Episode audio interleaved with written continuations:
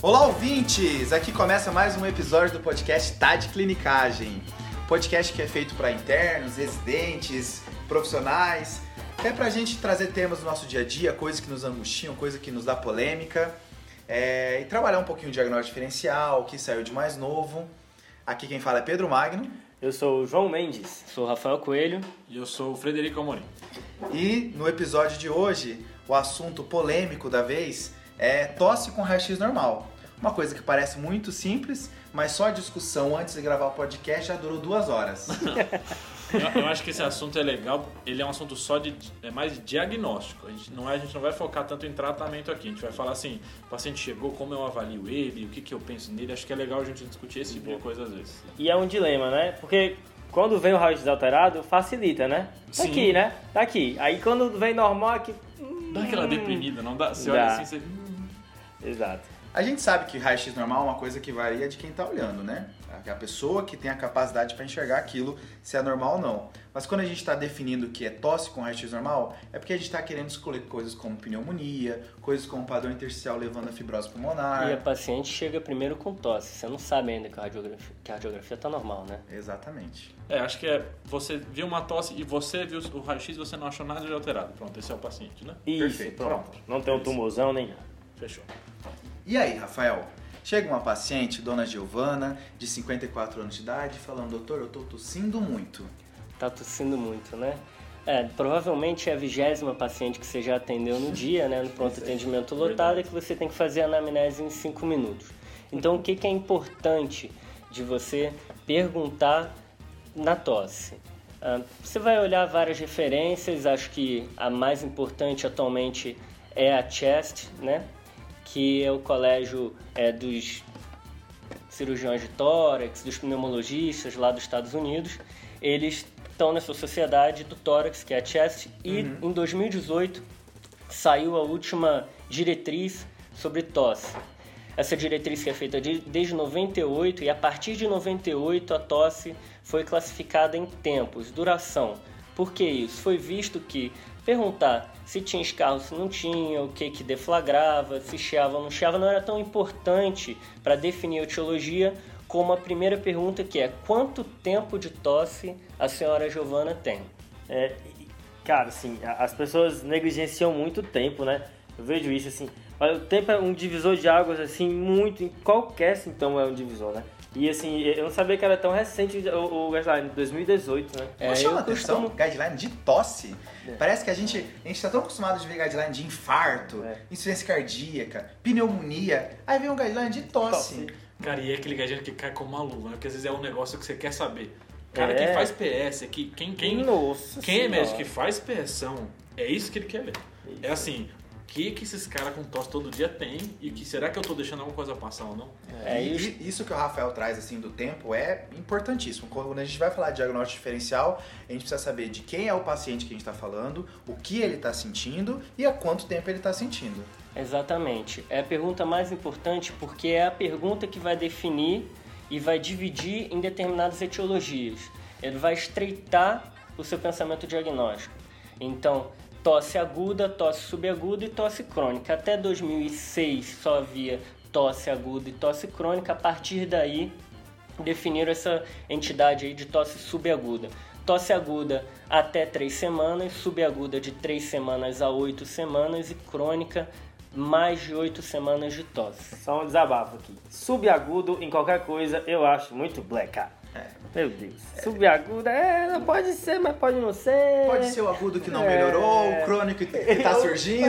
É, exatamente, pode ser o que você quiser. Mas é acho que eles colocam que tinha algumas etiologias que é, não são exatamente do agudo, mas elas têm que melhorar até oito semanas, senão você. É, é só por isso. Uma tolerância, é pra, né? É, só para tolerar algumas uhum. tosses mais prolongadas. Principalmente por conta da tosse pós-infecciosa. Exato, é isso. Só que o problema é que esse paciente, vocês falaram assim, a, a, a, idade, é, o tempo é importante, mas o paciente às vezes não sabe o tempo. Ele chega e fala assim, quanto tá tempo essa dose? Ah, tá dois meses. Aí você pergunta para ele, ele fala assim: "Não, então começou na segunda passada". Aí você vai ver a data que começou, aí você vai ver que ele tá muito menos tempo do que ele falou. Isso é uma coisa bem legal, a percepção do sintoma, né? Isso eu vejo muito em, em convulsão. Porque para a pessoa que está vendo o familiar convulsionar, aquele tempo é uma eternidade, né? Durou quanto tempo? 20 minutos, e durou um, um minuto às vezes, né? É que assim. E um pra- minuto já é muito, né? Isso, Cara. e pra quem tá sofrendo, né? Pra quem tá com a queixa, o tempo se dilata, assim, parece, né? Então, por exemplo, é, tosse com uma semana, não, eu tosse com essa tosse a minha vida inteira, porque não tá me deixando fazer as coisas. né? É, e tosse é um sintoma que atrapalha o dia a dia, né? Uhum. Atrapalha no trabalho, então a pessoa já vai querer chegar já para sair com o xarope, para já ter o tratamento, e não é bem assim, Nossa, né? E antes disso já vai querer a radiografia de tórax, já chega no consultório, e aí doutor, não vai pedir a radiografia? E aí, como é que você faz? Pois é, é, é, tosse é isso, né? É um remédio, tem que ser o xarope. Tem que ser. Não pode ser comprimido, não pode tem que ser xarope. Se não for xarope, que tem que sentir assim, derramar, entendeu? E tem que fazer raio-x em todas. Exato. Eu É saí de lá e, o- e o doutor E não me pediu um raio-x. E não é só de tórax, não. Seja da face também, né? É porque o raio-x. Ah, eu, eu vi um hoje, eu vi um hoje, cara, eu vi um raio-x seu da coração, face né? hoje, velho. Então, É é, é, essa questão do raio-x, isso aí é bem importante. Porque assim, é, é, parece, né? Pelo menos eu tinha essa impressão, não sei vocês, antes de ler sobre o tema. Que antes de, de, de ler sobre isso, eu pensava, não, quando é que pede raio-x numa tosse? Não, é, é o feeling, né? Eu acho que esse aqui merece, esse aqui não merece, e ficam coisas sem critério. E a tendência é a gente ir pro lado de pedir muito raio-x que não precisa, ver coisa que não tem por estar sugestionado e não saber que existem outros diagnósticos mais benignos, e aí começamos a usar antibiótico demais, né? Mas aí então a gente está diante de uma paciente que o Rafa já classificou como uma tosse aguda e eu quero saber se o raio-x é normal. Então eu quero saber quando que eu vou pedir raio-x para essa paciente. Tá. É, basicamente você vai se basear em três critérios, certo? Sinais vitais alterados, sinais sugestivos de consolidação ou uma alteração do estado mental no paciente idoso, tá? Então é paciente com sinais vitais alterados, que não tem como eu ver um paciente sem ver sinais vitais, Uhum. incluindo frequência respiratória, Isso Né? que é sempre par, né?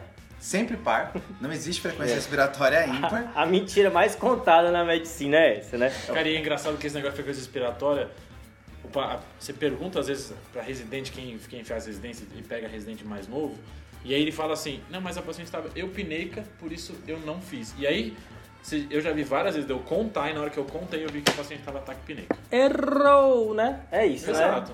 Porque ela pode ter ataque pineica e não parecer. Que você não contou E é o tá- sinal vital que a enfermagem nunca põe na triagem, né? Nunca pode. Não, parece, paciente parece ventilador mecânico. É 18, 18 nas últimas 24 horas, assim, ó. Pá, pá. E a, a sacada pra mim é que não dá pra contar que nem frequência cardíaca em pouco tempo. Não. Porque é tão pouco por, por, por, por minuto que É. tem que fazer um minuto. Senão, se você multiplicar, vai dar muito diferente do total. E se, e se o paciente perceber que você está contando, muda também, né?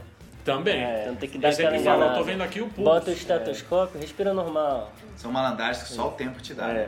E aí, só detalhando o que que é sinal vital alterado. Frequência cardíaca maior que 100, frequência respiratória maior do que 24, temperatura maior do que 38 graus e saturação de oxigênio menor do que 95%. Sinais de consolidação, né? Crepitações, alteração no frêmito, No exame físico, no né? exame físico e aquele que a gente já mencionou, só para arredondar, é uma alteração do estado mental ou comportamental no paciente de ma- maior que 75 anos. Então essas três. Por que essas três? Porque na ausência delas, a chance da pessoa ter pneumonia ou alguma alteração parenquimatosa infecciosa é muito baixa. Então a tendência é que você, mais que veja alguma coisa, acaba vendo coisa que não existe, né? E nessas, é, é importante dizer que não entrou cor de escarro. Né? É, Exato. isso aí, Isso não exato. é... E aí assim, um quadro... E se o paciente pede? Tá, é bem difícil isso daí, né? Eu acho que passa um pouco por convencê-lo de que não é importante, falar dos malefícios de repetir vários raios-x, entendeu? E de que isso pode acabar levando a um desfecho ruim. Mas eu entendo que existe muito aquele mundo ideal dos É um livros, né? folclore, folclore, né? Sim, ah, sim. É. É porque acho É, que o paciente vê, é uma imagem. É uma coisa assim Isso. muito forte. Eu tô vendo o pulmão da pessoa e eu tô dizendo se ela tem algo ou não. Pra ele é muito mais forte. Ele não sabe que tem alteração que você não vê, que você não você vai ver X. É, é bem complicado pro paciente. Eu, eu concordo e eu acho que você tem que ser maleável, tem que ter jogo de cintura. E assim, não existe o mundo ideal de que você tem tempo para explicar e tudo mais, muito tempo, né? Mas assim, saber dos critérios é importante até para você, quando fugir, você saber que você está fugindo do critério e que a sua probabilidade pré-teste já é muito baixa. Sim. Então você já olha aquele exame diferente. É, normalmente, se Já tô esperando o, nor- o normal, é né? isso. É quando é gaso, né? Eu tenho gaso que eu, eu vou coletar ali, é, é, se já vou esperando uma coisa, quando vem muito atarado, você já, opa, será que tá certo, saturação aqui e tudo mais? normalmente com exame físico bem feito, né, o paciente já fica satisfeito. E aí, assim, qual é o diagnóstico? E isso, os meninos até brincam comigo que eu gosto dessa doença. Mas assim, a pessoa vem com tosse há 10 dias, a Giovana, tá? E aí, ela. Vamos supor que a pessoa acabou pedindo raio-x pra ela, sem indicação. E aí tá normal, inteiramente normal, e ela só tem tosse. Ela não tem febre. Não tem febre, ela não Chia o tem. peito? Não chia, ela não tem nenhum sintoma de via aérea superior, é só tosse. É uma tosse sem sinais de alarme.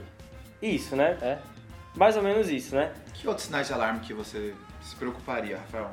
É, normalmente a gente tem que dividir em tosse com sinais de alarme e tosse sem sinais de alarme. Isso daí pode ser é, uma divisão bem aceitável, porque a tosse com sinais de alarme vai te levar a etiologias que possam levar a risco de vida, né? Pneumonia, sarampo, tuberculose. E aí eu estou falando de etiologias tanto agudas, subagudas quanto crônicas.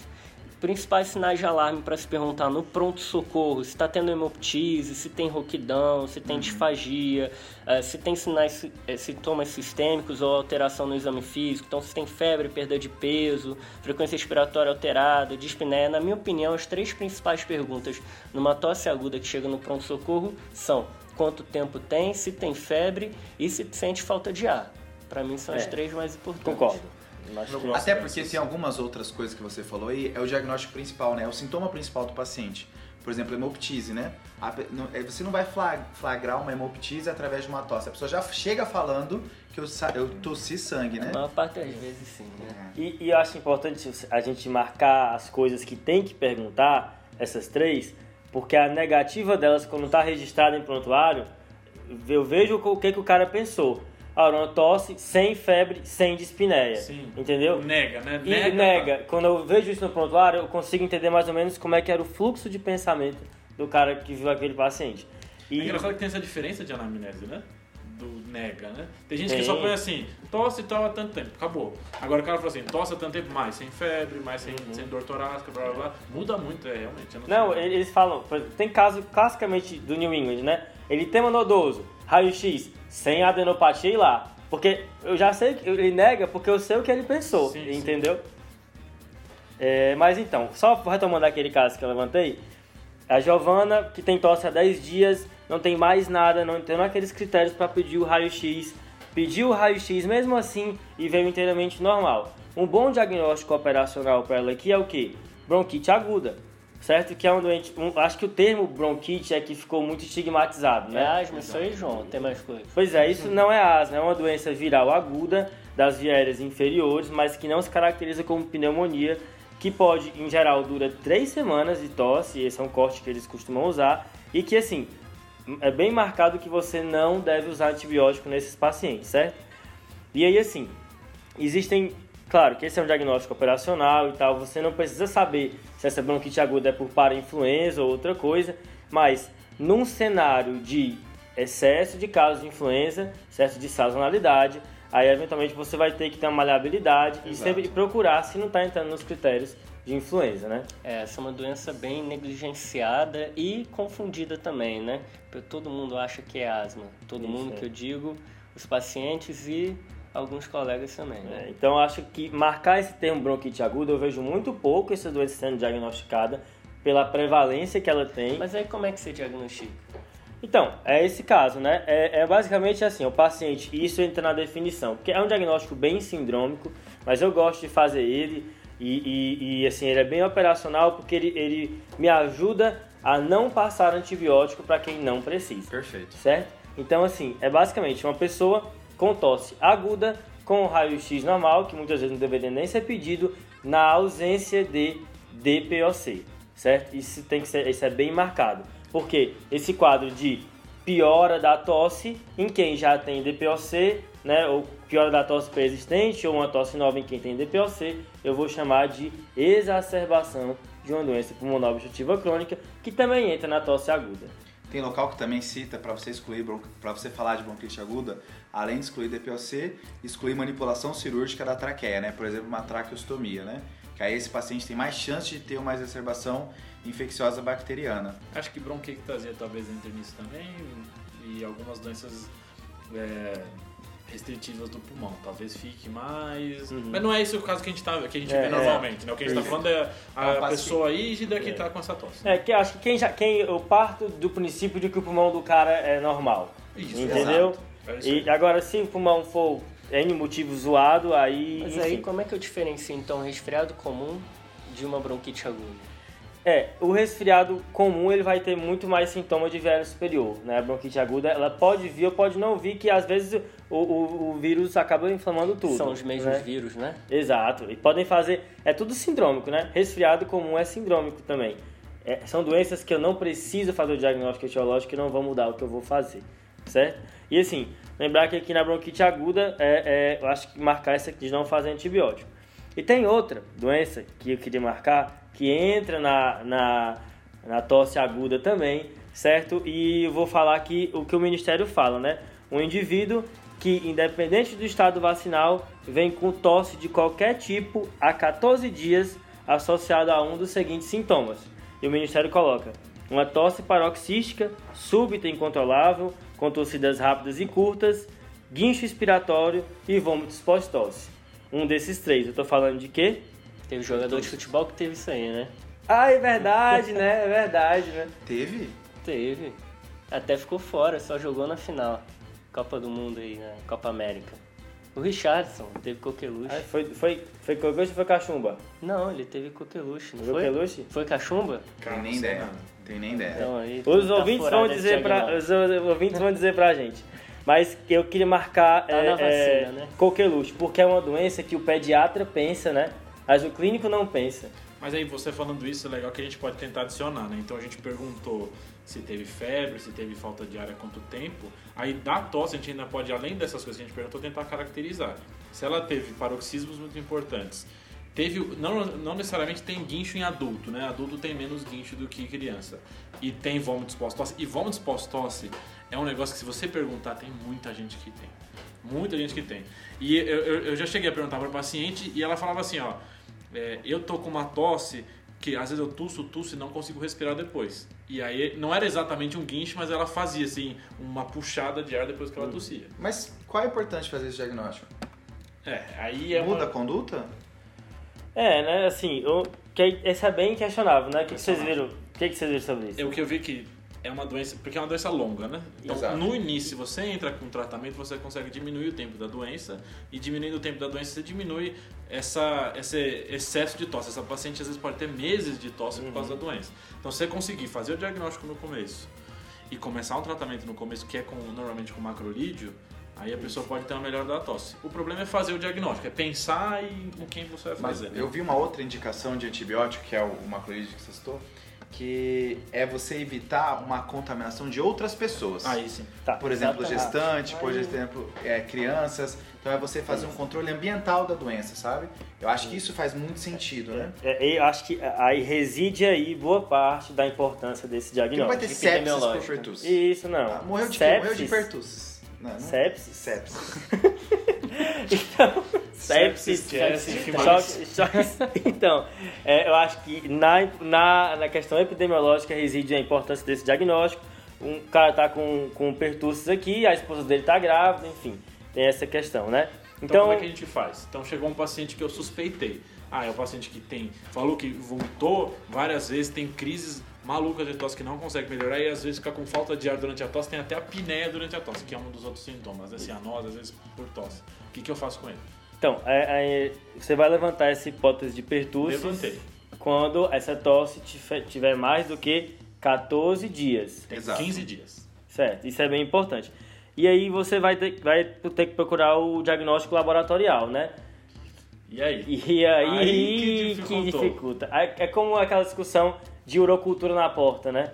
Que Sim. muitos locais não, não dispõem disso, né? Eu, sinceramente, o PCR pra, pra coqueluche eu nunca nem vi. Eu já pedi Nunca cultura de nasofaringe. para coqueluche, que é o mais. E deu certo? É porque eu tô no PS, eu não consigo ver o resultado. Eu pedi pro pessoal trazer depois. Mas o problema é assim, eu vou começar a tratar nesse paciente só com a sugestão. Acho que a ideia é essa, né? Tá bem sugestivo. Empírico, né? Eu trato empírico. posso fazer, posso pedir para fazer o diagnóstico, mas trato empírico e isolo empírico, principalmente, né? Exato. O CDC ele fala que para você você pode pedir cultura, mas diante desse quadro que o João ilustrou, começar empiricamente. Isso, aí comecei empírico, tem que isolar 5, 7 dias, não vai para nenhum lugar. Perfeito. isolar esse- Atestado, né? Exato, atestado para essa pessoa é importante e avisar se outras pessoas tiverem semelhante para pensar nisso. E tem quadro catarral junto, né? Tem nariz corrente, tem conjuntivite. É. E mesmo você falou do, do estado vacinal, porque tem a outra, né? Que é a bordetela parapertussis. E a parapertussis pode dar um quadro semelhante. Menos tosse, mas pode dar. E tem aquela que tá na outra vacina, né? Que tá dando muito, inclusive, inclusive com estudantes de medicina. Sarampo. Hum, é. Ah, um sarampo. Nossa. Segundo o Ministério da Saúde, caso suspeito de sarampo é todo paciente com febre, exantema maculopapular, com pelo menos um desses três, tosse, coriza ou conjuntivite. E sarampo, 6% dos pacientes têm pneumonia, sarampo é, talvez, é até a, a causa mais comum de morte. Certo. Então pode ser um paciente que chega com tosse, radiografia normal e pode ser sarampo. E faz bronquiectasia, né? Sarampo, isso é uma coisa que a gente não está acostumado a ver, né? Essa é coisa do passado e faz. E aí, Faz e bastante aí, imunodeficiência, né? Esse é um grande problema do A, sarampo. a, e aí a a gente fala do pneumonia. fardo da doença, né? Que a, a doença no começo eu consigo controlar, mas e o que que ela, as consequências que ela deixa para depois, né? E tem um problema do, do timing do hash, né? Que às vezes você não pega o timing do hash e pode parecer só uma IBAS. O timing do hash, às vezes, ele pode aparecer depois ou antes, é um problema do É um timing do diagnóstico hash. realmente difícil, né? Difícil. Então, de tosse aguda, eu acho assim, para arredondar, acho que os critérios de quando pedir o raio-x é importante, saber que existe bronquite aguda, que isso não é um diagnóstico de quem não sabe, é um diagnóstico super importante e que vai te levar a tratar seus pacientes melhor, tá? É, é, lembrar da exacerbação de DPOC, que também vai entrar aqui, tá? E lembrar de pertussis, que é outra, outro diagnóstico importante ser levantado. Acho que mais do que o- o- os detalhes, acho, às vezes o pessoal se as pessoas se angustiam, né? Tem que saber os detalhes de como qual é o exame principal para isso e tudo mais. Mas nesse caso aqui, eu acho que só saber que existem essas doenças, levantar a suspeita. Depois você abre o, o manual do ministério, vai ver o que, que ele recomenda. Mas o mais importante é, é desconfiar. Mais uma coisa que você comentou, então, a gente tem aquelas três coisas que o Rafa falou e a gente adiciona as coisas do pertusso para perguntar para o paciente que chega no agudo. Mas tem uma coisa que acho talvez do agudo é, tem sintoma de via aérea superior ou não? E isso é uma coisa que no PS tem o tempo inteiro. Tem. Então, o paciente que tem sintoma de via aérea superior vai ter tosse. Isso não quer dizer que ele, só porque a tosse, só porque ele tem febre, só porque ele tem, é, às vezes, dor, mialgia, que ele está com uma pneumonia. E esse acho que é o maior número de casos que as pessoas pedem raio-x. É um paciente que tem uma via aérea superior e está com tosse. Tá. E mesmo assim as pessoas pedem É, raio-x. o que que eu faço? É, eu procuro para ver se essa pessoa tem influenza ou não. Se entra no caso suspeito de influenza. Ok. E aí eu sigo o fluxograma do Ministério, que indica é, é, raio-x em condições específicas, né? Na minha, na minha prática, a maneira como eu encontrei assim, de encaixar esses pacientes foi essa. De quando vem um quadro de viário superior com tosse e sin- sinais sistêmicos ou não, eu vou atrás de diagnóstico de influenza. Então acho que a gente pode tentar em. Veio com tosse, perguntei essas coisas. Tem via aérea superior? Tem. Tem suspeita de influenza? Não. Pronto, não precisa de raio-x, né? Tá, isso. Agora, Não tem. quer colocar influenza e sarampo? Influenza e sarampo. Concordo. Mas é que sarampo. Ok, Eu acho que na realidade atual nossa tem que ser influenza e sarampo. ok. Diante de um quadro Doenças de virais graves. Exato. Tá. Pronto. E aí vem aqueles critérios que a gente mencionou, aqueles seis, a ver se merece raio-x. Não tendo isso, tá tranquilo tratar como bronquite aguda. Beleza. Ou como DPOC exacerbado, né? Indo pro outro lado do algoritmo agora. Fizemos a primeira parte, indo pro outro lado do algoritmo. Estou diante agora do seu José Roberto, paciente de 63 anos de idade, que tá tossindo, foi, chegou na UBS, que eu acho que é importante ressaltar o local, né? De- Aonde ele chega, que você pensa em coisas diferentes. Mas ele tá na UBS porque ele tá tossindo há dois meses, doutor. Cara, mas esse é um. Esse cara que tá tossindo há dois meses, ele infelizmente também vai ao PS. Ele também vai. Ele também vai. Mas e aí? Ele, dois meses. Na verdade, ele. ele- Estamos no Brasil, né? Exato. E, e aí o brasileiro, né? O brasileiro tossindo há oito semanas, é isso? E aí deu ruim, né? Aí vem, vem, vem comigo, vem comigo, tuberculose. É TV ou não é TV? chega não dá, mais. Não dá, não dá, não dá pra ver uma, paci- um paciente tossindo cronicamente e não pensar em tuberculose no Brasil. Sim. É. Mas o que a gente está querendo falar aqui é do paciente que tem um raio-x normal, né? Então a gente está pensando no paciente que não tem os sinais de alarme que o Rafa falou. O Rafa falou de perda de peso, febre e não tem um raio-x alterado. Então talvez esse paciente não seja o paciente que tenha TB. Isso que a gente está comentando, né? Ótimo. Mas pensar em TB, com certeza. Pronto. Uhum. E aí acho que esse paciente que tem uma tosse que a gente já chama de crônica, a gente tem três grandes grupos pra gente pensar. Não sei se vocês concordam. Hum. É o grupo que está associado à via aérea superior, que antigamente chamava de gotejamento pós-nasal, e aí tem alguns guidelines que chamam de síndrome da via aérea superior. Tem vários Que não nomes. necessariamente goteja, né? Talvez seja só uma inflamação local. Isso. Mas é sintomas de via aérea superior. Então né? é o via aérea superior, é o gastrointestinal ou é o que tem bronquite. Uma bronquite eosinofílica que pode ser asmática ou não asmática. Acho que esse é o gran... os É, grandes, é, três a grandes gente está numa abordagem anatômica da tosse, né? Então eu acho que eu acho que é isso. Se a tosse crônica é uma abordagem anatômica, eu acho bem legal. Gastrointestinal, pulmão ou via. Pronto, beleza. Tá, tá aí. Pode estar em outros locais? Pode, mas a priori vai estar a maioria dos casos num desses três locais. E acho que a bizarrice é esse gotejamento pós-nasal. Ele é, É, bizarrice. na minha cabeça é uma goela cai pingando assim, entendeu? É isso que eu Dá pra imagino. ver, gente. Nunca pegou uma criança Eu já peguei um, um catarrão. pós-nasal? Você vê um, um muco assim É, a atrás. cachoeira descendo ali se não tivesse tossindo. Eles falam problema. aquele aspecto em, em pedra de calçamento, né? Que, que sugere e Do- tudo mais. da- da faringe. posterior, é isso aí. Mas aí, esses, o problema desses três é que são diagnósticos difíceis, né? Então, primeiro, gotejamento pós-nasal. Tem critério diagnóstico? Ô, meu irmão, você vai ler sobre isso, o cara fala, não tem critério pra isso. Como assim? Aí eles falam que é um paciente que é, tá com sensação de gotejamento pós-nasal, eles comentam isso. É um paciente que talvez tenha alguma coisa de via aérea superior, isso é que é importante, né? Então tem rinite, é, sinusite, rinocinusite, faringite, que seja. E um paciente que tem tosse sem outras alterações. Então é difícil. É um- é e é um diagnóstico assim. Pra mim é bizarro. Eu não, eu não É. sei o que é isso. Eu acho que a melhor forma de se abordar isso é você pensar nessas três causas e tentar, e tentar ver para que lado onde a, a pedra está caindo mais, entendeu? É, não, esse paciente tem muito mais sintomas respiratórios, esse paciente tem muito mais sintomas respiratórios altos, sintomas respiratórios baixos. É, você vai examinar o paciente, ver se ele tem alguma outra coisa para algum outro sintoma. Por isso que eu gostei dessa nova divisão. Quando ele fala síndrome do viera superior, então ele já me coloca todos nesse diagnóstico. Perfeito. Nariz está escorrendo, pronto, já vai para esse diagnóstico. A suspeita já é mais para esse diagnóstico. E eles falam muito do tratamento como diagnóstico, né? Isso. Eu acho que, que a jogada é essa, né? Como os tratamentos, assim, não são, não levam a muitos problemas, são um pouco inócuos, assim, né? Não totalmente.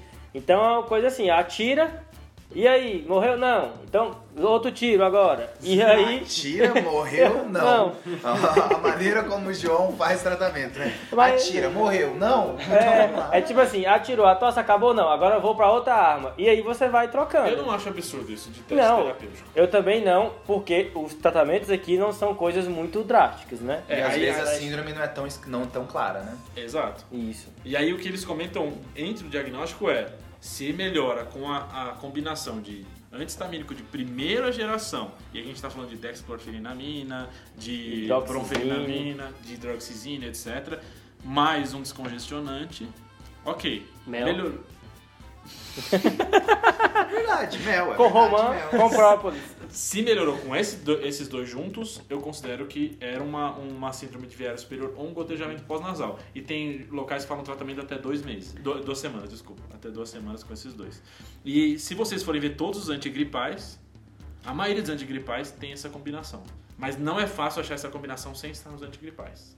Eu conheço de bromferinamina com, é, com ferinefrina, mas não é tão fácil achar essa combinação no- na farmácia. Mas, assim, eu comentei de mel, mas a evidência para mel é na tosse aguda em até 3 dias. É tão bom quanto o dextro Dextrometofano, que não tem no Brasil. Que tá proibido É. no Brasil. Eu acho- passo o guaifenazina, mas enfim. É, para tosse crônica, a gente tem que olhar os sinais de alarme. Se não tiver sinais de alarme, não é uma doença que ameace a vida imediatamente. E aí a gente pode ter calma, fazer aquela slow medicine, vamos com calma. O paciente melhorou, dá tempo ao tempo, boa parte vai melhorar. Se não melhorou, começa a fazer a in- a investigação dessa forma aí que você está falando, Pedro.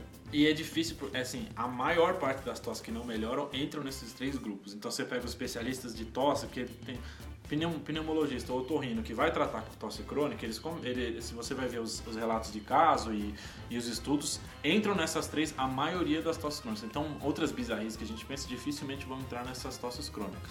Tem mais uma aí que, que é importante, que é bem comum, né? Que é o uso de drogas que causam tosse. Isso. Aí, E é- aí- aí é a quarta força, né? É. Então a gente falou da, da, da primeira força, que é síndrome de- respiratória superior. Que seria rinocinusite, seria uma sinusite crônica, basicamente, né? Pode ser sinusite crônica, rinite, rinocinusite, nenhum dos dois mais sensação de gotejamento na garganta. E, É etéreo, né? É tudo. A segunda, que vai ser doença do refluxo, né? e aí a pergunta, doença do refluxo causa tosse? Causa tosse. Putz, Causa, não. tem- Porque a relação é de associação, mas causalidade é muito difícil, né? É, o, Muito difícil. E não melhora com o IBP. Essa é a sacada, né?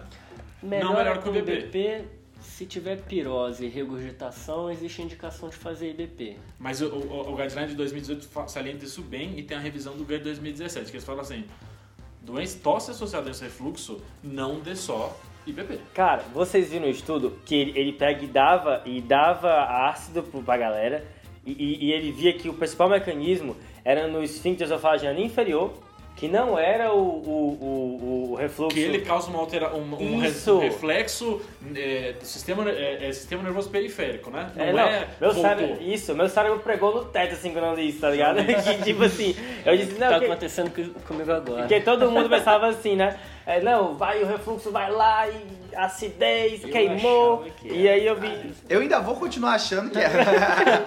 Mas é, Isso é muito legal. É muito legal. E aí, assim, tipo, você vê que, eu, que eu- na real, o, o IBP não vai tratar no inibidor de bomba de prótons, inibidor de bomba de prótons, ele não vai tratar o refluxo, ele vai diminuir a acidez. Isso. Né? E medidas antigravitacionais sim vão evitar que, que o líquido volte. Né? E esse cara da- desse estudo de revisão da GUT, ele também comenta que foi testado, ver o pH desses pacientes que tossem versus que não tossem, não é um pH diferente, não tem mais refluxo do que os outros. Talvez a quantidade, eles viram que a quantidade talvez fosse um pouquinho diferente do refluxo de que tosse e não tosse, mas é complicado essa discussão.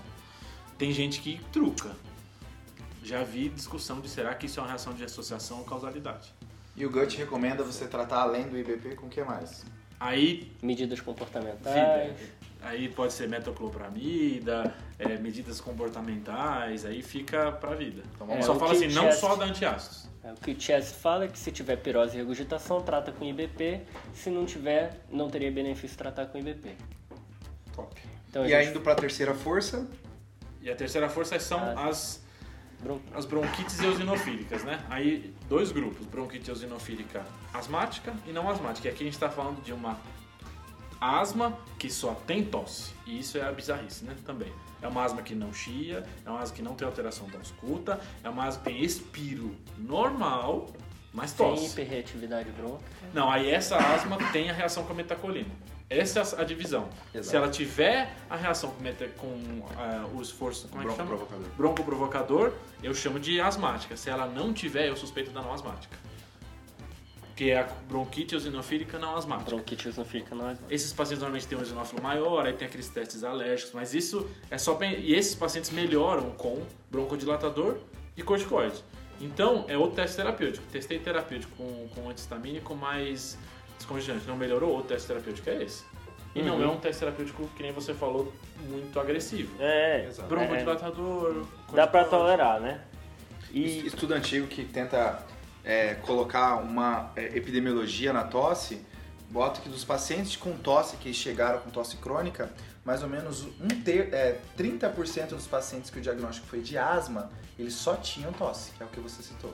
Não tinha é, é, falta de ar, paroxística, não tinha alteração no exame físico, era só tosse e o diagnóstico final foi é, asma.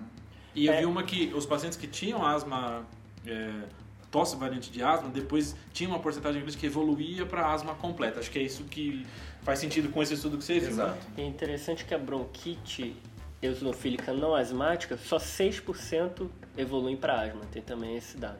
Então, realmente, uma doença Uma outra diferente. Parte, né? Uma outra coisa, né? Ah, E aí, sei. diagnóstico disso é só o especialista do especialista. E tem a questão dos eosinófilos no escarro, né? Eu não sei vocês, mas esse diagnóstico, eu sei que a causalidade para inferir causalidade nesse tema aqui é tipo muito difícil. Mas essa da asma eu compro melhor do que gotejamento. É. Até porque tem a reatividade com metacolina. Isso, me Isso, deixa mais tem algo mais palpável, né? E tosse atópica. Vocês ouviram essa? Manda aí, manda, se consagra. Porque paciente que tem atopia, então todas as outras co- condições de atopia, mas ele tem tudo negativo para investigação tanto de bronquite eosinofílica e bronquite eosinofílica não asmática. Esse paciente eles chamam de tosse atópica. É um paciente que tem todas as condições de atopia que a gente vê, não tem eosinofilia importante e não tem uma reação. É um diagnóstico brisado que eu vi também, mas existe essa... essa... É, Brisado! Não é Bateu brisado. uma onda forte Então, então, a gente vai tentar todo episódio ter um diagnóstico brisado. É, o É. momento diagnóstico Oh, brisado do Fred. Cara, tem Momento- vários aqui. momento não brisa. vai ser tosse atópica, tem uma bizarrice É, maior. tem Mas gente é- que-. Mas você não tá acha que isso tá volta. quase, tá próximo do idiopático, assim, sabe? Ó, Tá muito junta, próximo. junta ali, junta ali, Tá é, é isso aí. É, Tá muito total. Então, Só- a gente, então a gente tem a primeira força, que é, vamos revisando, a gente Gostei. tem a primeira força, que é via aérea superior, certo? A gente tem a segunda força, que é refluxo gastroesofágico. A terceira força, que é quadros respiratórios baixos, que aí a gente tá falando de asmático e não asmático. E aí bota um asterisco bem pequenininho ali do, desse atópico inventado pelo Fred. e o quarta força, que aí vem com tudo, vem com tudo, que é medicação. Isso, e aí tem umas coisas legais que eu acho sobre medicação que eu acho que vale a pena mencionar. Normalmente, o, e a gente tá falando do IECA aqui, né? Os inibidores da enzima conversor de angiotensina são a grande estrela desse, desse diagnóstico da asma induzida por medicação. Algumas coisas legais. Normalmente começa na primeira semana que você começou o remédio, mas pode começar até seis meses depois, eles falam isso, certo? Normalmente vem com a sensação de aquela garganta arranhando, aquela sensação ruim na garganta, áspera. Normalmente resolve em 1 a 4 dias depois que você suspendeu, mas pode demorar até 4 semanas para resolver. Eu acho que isso vale a pena marcar porque esse paciente ele vai voltar se você não esclarecer isso para ele, certo? Vai voltar a ter se você der de novo, certo? Seja com o mesmo IECA ou com o IECA diferente.